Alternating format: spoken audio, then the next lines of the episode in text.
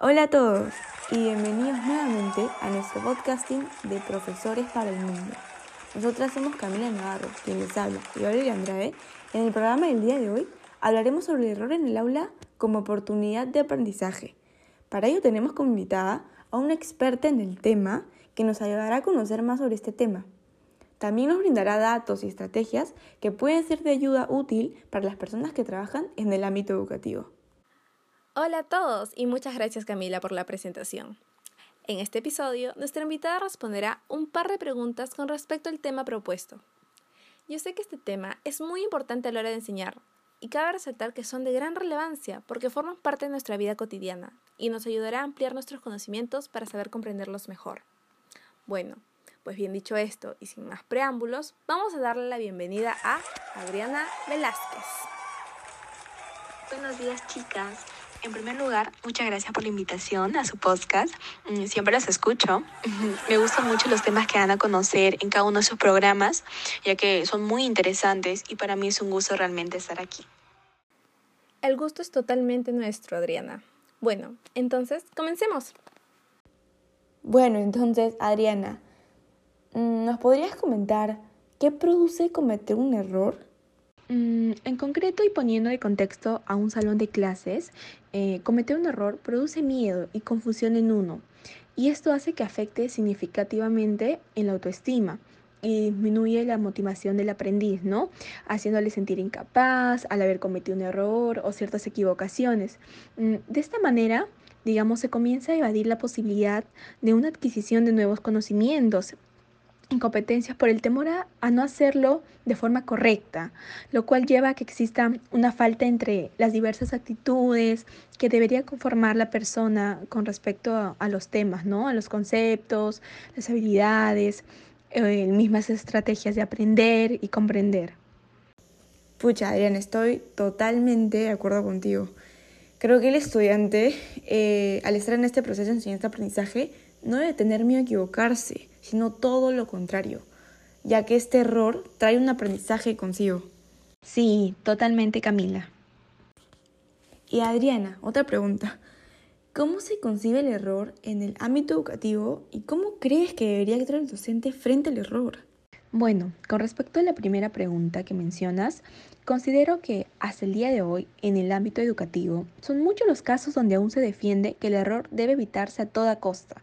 Sin embargo, los errores están presentes en nuestro día a día y muchas veces reaccionamos negativamente ante, ante ello. Y nos lleva hasta la acción de no arriesgar algo por el miedo al fracaso, ¿no? Y por otro lado, eh, me, acuerdo me acuerdo de Shank, en el 97 que él considera paradójico que el fracaso al equivocarse, es decir, no alcanzar una meta o cometer un error, fallar o perder, es lo que uno impulsa el aprendizaje, puesto que al ocurrir esto se crea una estrategia de recuerdo, ¿no? Se reforman las acciones, se toma el error y se le da un giro, digamos como que se le renombra y por ende como que ese guardo se recupera para que cuando vuelva a fracasar de manera similar.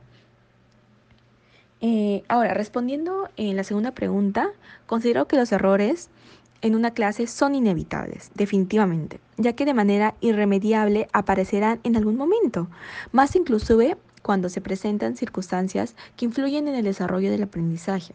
Por ello, el docente debe generar un buen ambiente que permita a sus alumnos expresar libremente sus ideas, opiniones, por más que no estén en lo correcto, desechando en absoluto la consecuencia negativa a que sancione a la equivocación, sino más bien lo que se busca es que ellos disfruten ese proceso que tienen para llegar a su objetivo, que como saben el camino no siempre será fácil, pero sí gratificante. Ahora, lo, ahora vamos a explicarles o hacerles ver que los errores, cómo se vuelven una forma de oportunidad de buscar diferentes posibilidades de solución a las interrogantes mediante la experimentación, el mismo diálogo y por ende la participación. ¿No? También recuerdo una cita muy cierta de Astolfi que nos mencionaba que solo dejan de equivocarse los que no hacen nada. Y estoy totalmente de acuerdo. ¿no? Es mejor errar o equivocarse mientras estamos aprendiendo a no intentarlo y por ende no aprender nada.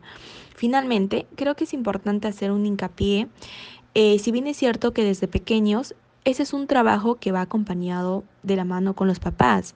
Es decir, aceptar y comprender que el error estará siempre presente en algún momento de nuestras vidas, ya que las personas estamos en constantes cambios. Eh, y por ende, digamos, tenemos algunos que otros errores, ¿no? Claro, esto puede ir disminuyendo de acuerdo a nuestras experiencias que vamos pasando.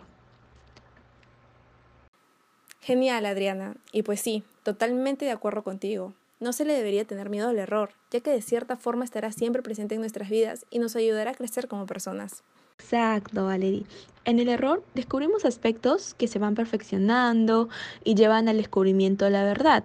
Y esto se debe ver, creo yo, como una oportunidad de superación de uno mismo, como mencionas, ya sea en el acto educativo y o en la vida cotidiana de cada persona.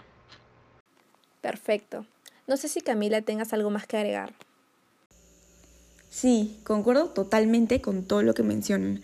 Hablar sobre este tema nos hace entender que no tenemos que ver de forma tan negativa el error, sino más bien, y como dice el título de hoy, ver el error como una oportunidad de aprendizaje. Sí, exactamente.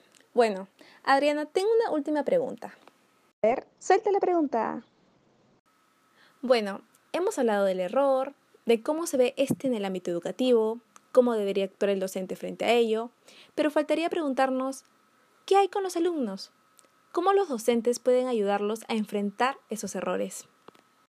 Sí, muy buena pregunta. Gracias, Valerie, ya que creo que es fundamental hablar de este tema. Bueno, recuerdo una cita de Cabrera y Gallegos que nos contaban de que cómo, cómo se hace énfasis en la experimentación del alumno en la que puede aprender trabajando, es decir, aprender los errores, donde equivocarse le enseña a razonar, no solo la solución, sino las posibles respuestas o caminos a ese aprendizaje. En todo el proceso de aprendizaje va a existir el riesgo al equívoco o al error, ¿no? Como lo mencioné antes, es importante que los docentes generen confianza con los estudiantes. Es muy importante. Al expresar sus dudas sin temor a ese mismo error, a las burlas mismas a veces entre los compañeros o al miedo al que qué dirá el profesor si me equivoco, pues aclarar una duda puede evitar el error posterior. No sé si me dejo entender, ¿no? Y si este se da en el docente, debe actuar con tacto, ya que para resaltar primero lo bueno de la experiencia o situación y después aclarar, digamos, lo que está incorrecto. Pero la importancia de estos planteamientos es que el error se constituye en una herramienta de aprendizaje para mejorar las posibilidades del alumno de alcanzar eh, el logro en sus mismas materias. Realmente muy importante todo lo que nos menciona Adriana. Bueno, estamos muy contentas por haberte tenido hoy en el programa. Esperamos que nuestro público lo haya disfrutado tanto como nosotras. Nos vamos sabiendo que de los errores se aprende y cada persona ha tenido errores de los cuales se obtuvieron aprendizaje ya que esto ayuda a superar cosas que no tenían un resultado satisfactorio para así finalmente lograrlo. Hasta otra oportunidad. Muchas gracias Adriana por aceptar nuestra invitación y muchas gracias a nuestra audiencia por escucharnos el día de hoy. Los esperamos nuevamente, como es de costumbre, los días martes a las 4 de la tarde. No, muchas gracias a ustedes chicas nuevamente por la invitación y para mí es un gusto, un placer realmente estar aquí. Gracias, chao chao.